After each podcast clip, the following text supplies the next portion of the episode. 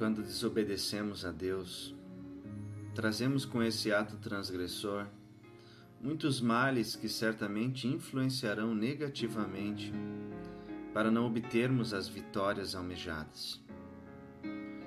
A obediência é imposta por Deus. Deuteronômio 13, verso 4 diz: Após o Senhor vosso Deus andareis, e a Ele temereis, e os seus mandamentos guardareis, e a sua voz ouvireis, e a Ele servireis, e a Ele vos achegareis. A obediência deve proceder do próprio coração. Deuteronômio 11, 13 diz: E será que, se diligentemente obedecerdes a meus mandamentos que hoje vos ordeno, de amar ao Senhor vosso Deus e de o servir de todo o vosso coração e de toda a vossa alma.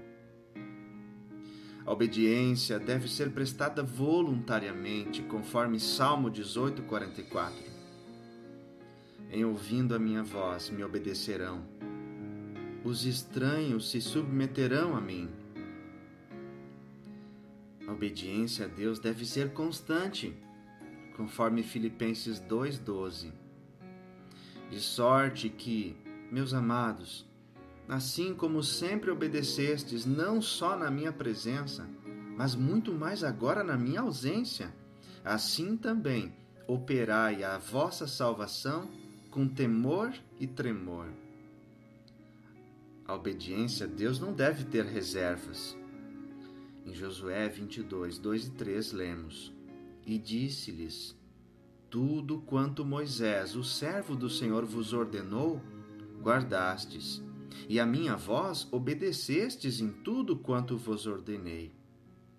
A vossos irmãos, por todo esse tempo, até ao dia de hoje, não desamparastes. Antes tivestes cuidado de guardar o mandamento do Senhor vosso Deus uma característica dos crentes. Deve ser uma das características dos santos. A obediência deve ser uma das características dos santos. Diz 1 Pedro 1,14: Como filhos obedientes, não vos conformando com as concupiscências que antes havia em vossa ignorância. A obediência está intimamente relacionada à fé. Ora, sem fé é impossível agradar-lhe, porque é necessário que aquele que se aproxima de Deus creia que ele existe e que é galardoador dos que o buscam. Hebreus 11, verso 6. Quanto à vossa obediência, e ela é conhecida de todos, comprazo-me, pois, em vós, e quero que sejais sábios no bem, mas simples no mal. Romanos 16, 19 eleitos segundo a presciência de Deus Pai, santificados por seu Espírito para obedecer. E pela aspersão do sangue de Jesus Cristo, graça e paz desejo a vós que sejam multiplicadas. 1 Pedro 1, verso 2. A obediência ao Evangelho é a obediência a Cristo que resulta na comunhão espiritual com Ele destruindo os conselhos e toda altivez que se levanta contra o conhecimento de Deus, e levando cativo todo o entendimento a obedecer a Cristo.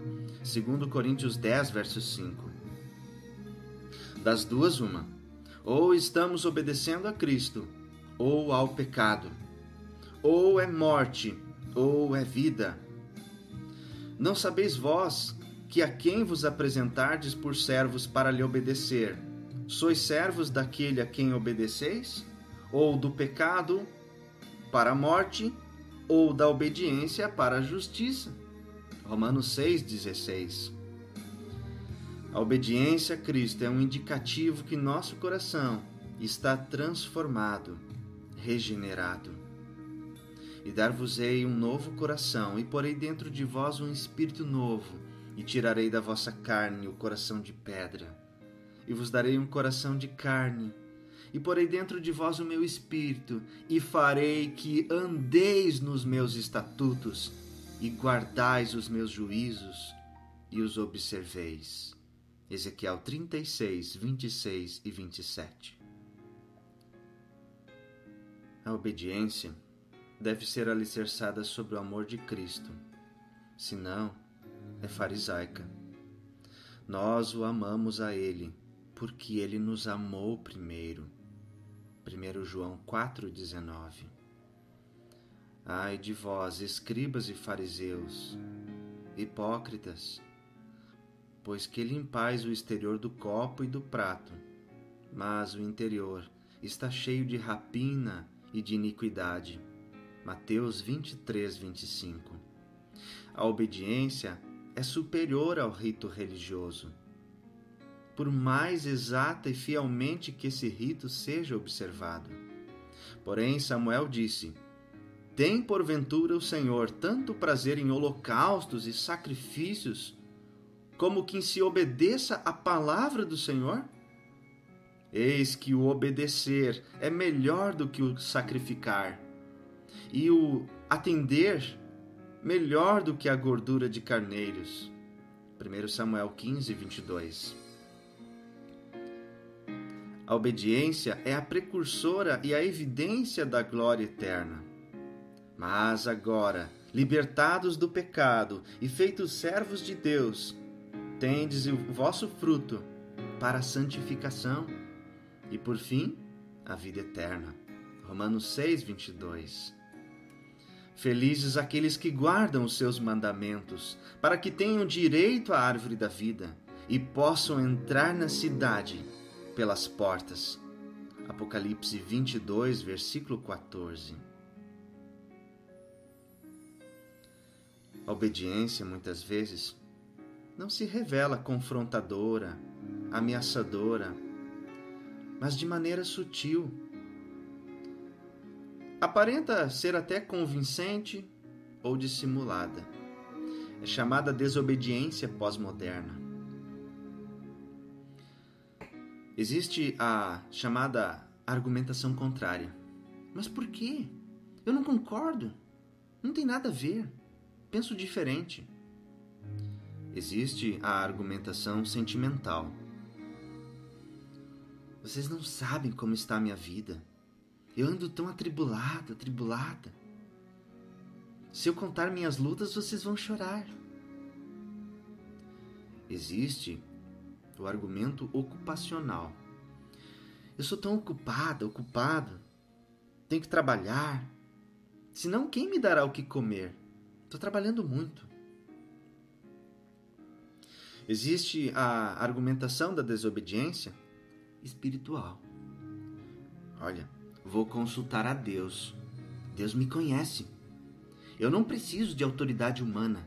Eu vou diretamente a Deus. Existe a argumentação sofismática. Eu faço, mas quem não faz? Uma vez só não faz mal. Existe a argumentação apelativa. Deus é misericordioso. Ele conhece as minhas fraquezas. Me mostre um que ainda não cometeu isso. Tem tantos aí que comete coisas piores.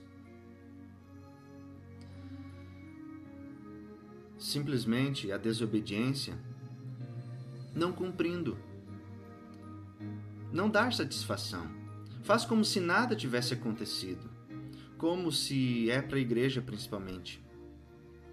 Acha que se fizer está tentando um favor.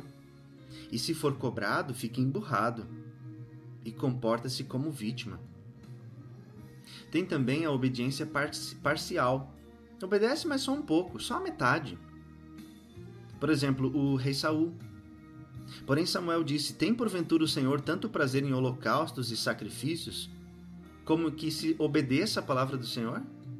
Eis que obedecer é melhor do que o sacrificar, e o atender melhor do que a gordura de carneiros. 1 Samuel 15, 22. Tem também o desobediente protestante.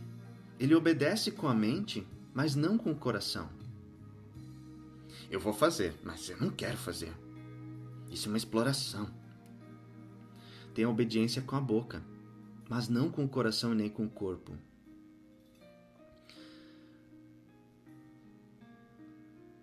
Os dois filhos quando o pai mandou fazer. Um disse sim, e não foi. Outro disse não, e foi. Mateus 21, 28 a 32. O desobediente não reconhece a autoridade constituída. A desobediência afronta tanto a autoridade delegada, como também a que delegou.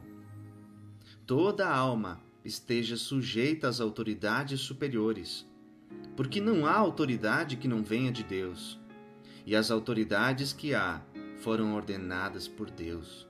Romanos 13, verso 1. A desobediência traz quebra de princípios espirituais. Efésios 6, 2, Gálatas 6, 7 e 8. O reino de Deus é composto de hierarquia. Essa quebra de princípio espiritual traz consequências. Os desobedientes serão punidos. Mas se recusardes e fores rebeldes, sereis devorados à espada porque a boca do Senhor o disse. Isaías 1, versículo 20. Sejamos obedientes a tudo aquilo que Deus nos pede.